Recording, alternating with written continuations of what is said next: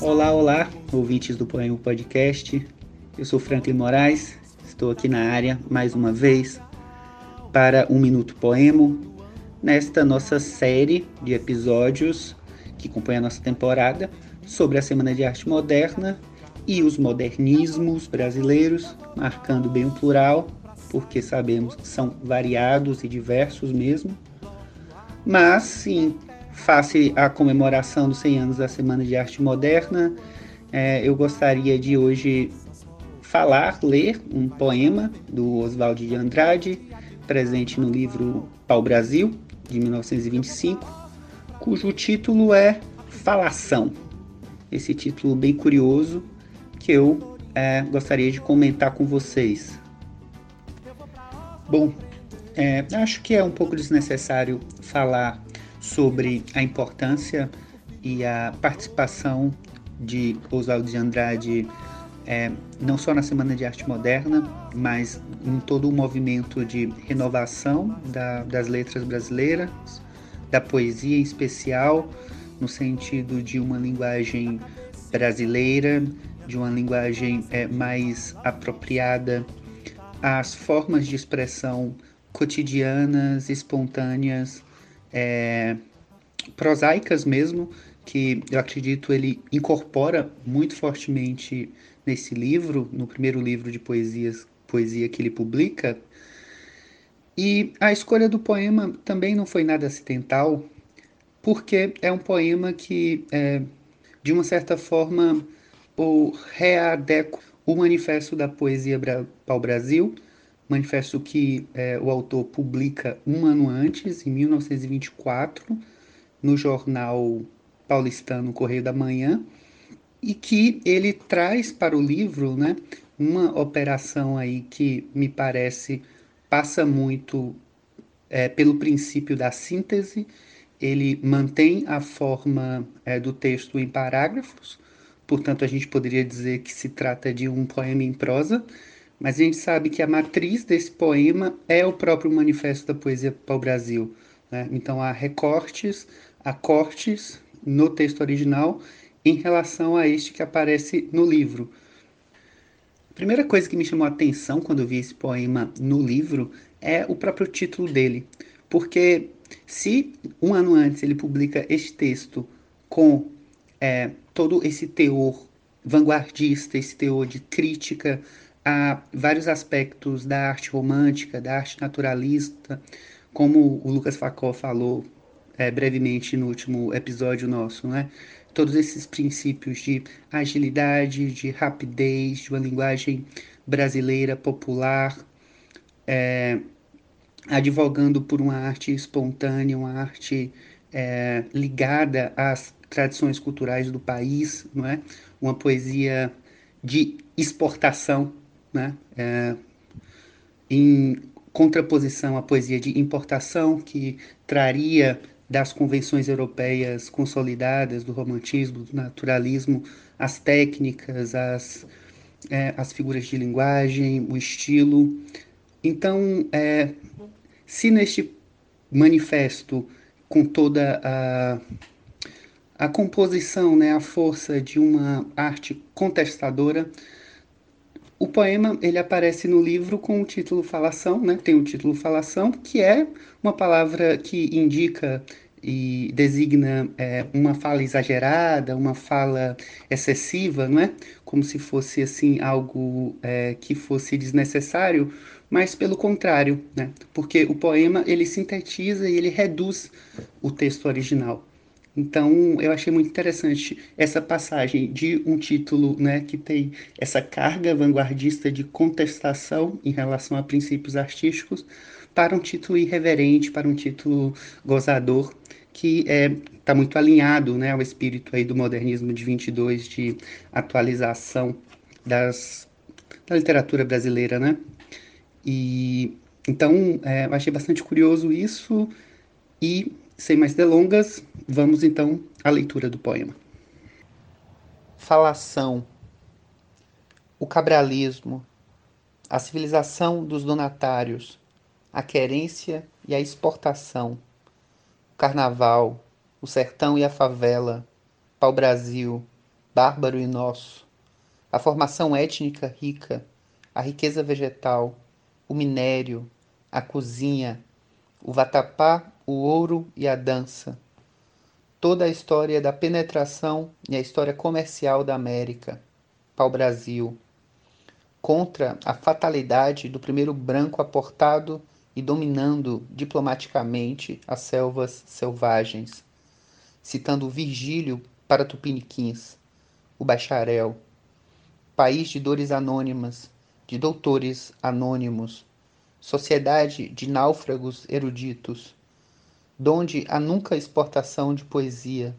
A poesia é maranhada na cultura, no cipós das metrificações. Século XX.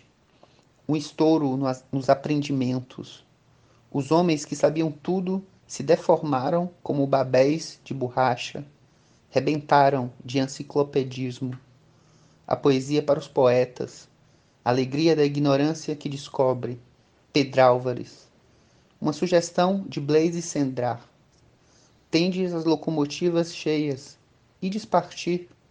Um negro gira a manivela do desvio rotativo em que estais. O menor descuido vos fará partir na direção oposta ao vosso destino. Contra o gabinetismo, a palmilhação dos climas, a língua sem arcaísmo, sem erudição, natural e neológica, a contribuição milionária de todos os erros. Passara-se do naturalismo à pirogravura doméstica e à Kodak excursionista. Todas as meninas prendadas, virtuosas de piano de manivela. As procissões saíram do bojo das fábricas. Foi preciso desmanchar, a deformação através do impressionismo e do símbolo, o lirismo em folha, a apresentação dos materiais, a coincidência da primeira construção brasileira no movimento de reconstrução geral. Poesia para o Brasil. Contra a argúcia naturalista, a síntese. Contra a cópia, a invenção e a surpresa. Uma perspectiva de outra ordem que a visual o correspondente ao milagre físico em arte, estrelas fechadas nos negativos fotográficos, e a sábia preguiça solar, a reza, a energia silenciosa, a hospitalidade, bárbaros, pitorescos e crédulos, pau-brasil, a floresta e a escola, a cozinha, o minério e a dança, a vegetação, pau-brasil? Bom, é, eu acho legal destacar como esse poema ele preserva quase integralmente do texto matriz do manifesto, vamos chamar assim, de texto matriz, esse seu estilo nominal de predominância do uso dos substantivos em frases coordenadas, quer dizer, sem a presença desses elementos de ligação, conjunções ou preposições ligando né, umas às outras. Eu acho que esse recurso provoca um efeito de agilidade, simultaneidade, surpresa, que é, fazem parte né, da composição é, do estilo deste verso a que ele advoga, né, de um verso mais ligado à coloquialidade, mais ligado à invenção, mais ligado à irreverência e que é, por isso mesmo se contrapõe a períodos de subordinação, períodos mais carregados de adjetivos, de advérbios, né? É uma composição assim mais alegórica, mais metafórica do, do romantismo, do simbolismo, enquanto que é, em praticamente todo esse livro a gente vê é, versos curtos, mais cortantes, mais é, ligados com uma carga de humor bem forte, né? Então, é, não é nada à toa que este é, manifesto transformado em poema e que aparece logo no início do livro, é? e um leitor desavisado poderia é, é, simplesmente é, não dar conta que faz parte né, de todo esse projeto de modernização da, das letras brasileiras.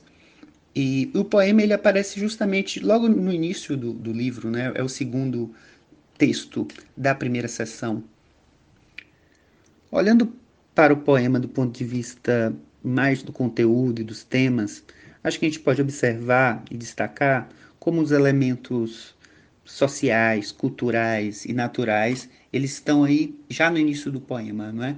O carnaval, o sertão e a favela, a formação étnica rica, a riqueza vegetal, o minério, o vatapá, a dança, né? Tudo isso aí faz um caldeirão de elementos.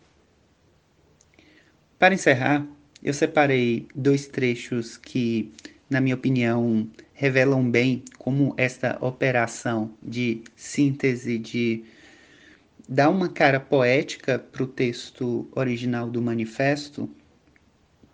É, e eu acho que esse exercício de ler os dois textos lado a lado, ler os dois textos na sequência, é bem interessante para a gente notar o que fica e o que sai, o que muda, é, e muda também de acordo com a, uma outra forma, né, com outro é, tipo de texto. Então eu separei um, um, um, verso que eu achei muito bonito, achei luminoso, achei ele contraintuitivo e achei ele muito é, imbuído do espírito de trazer à tona, de trazer à superfície os nossos defeitos também, os nossos erros, os nossos vícios. E eu acho que isso é muito importante é, para tirar um pouco daquela aura de é, que às vezes é meio equivocada, né? Que algumas pessoas olham para a literatura como se a literatura fosse inocente. Então acho que é, esse poema, né? E o e até mesmo assim o espírito do, do movimento modernista de 22 ele é muito de anti-inocência, né? Ele é muito de irreverência, ele é muito de alegria, ele é muito para cima, eu acho. E eu acho esse poema muito é, é, ligado a esse espírito, né? No texto original, nós vemos a seguinte frase: a alegria dos que, dos que não sabem e descobrem. No poema, esse trecho se torna a alegria da ignorância que descobre. E essa alegria da ignorância que descobre me faz pensar justamente nessa tomada de posição. Eu acredito é menos intelectual e mais intuitiva, mais sentimental é, e mais popular mesmo que é, esse poema traz, e a gente poderia dizer até mesmo em relação ao, aos modernismos brasileiros, né? Porque eles trazem isso e enrique, enriqueceram bastante a nossa arte, a nossa literatura. Então por hoje é isso. Espero que vocês tenham gostado. Se mantenham conosco. Teremos muitos conteúdos legais, interessantes durante este primeiro semestre sobre os modernismos brasileiros e a Semana de Arte Moderna. Um abraço grande e até uma próxima.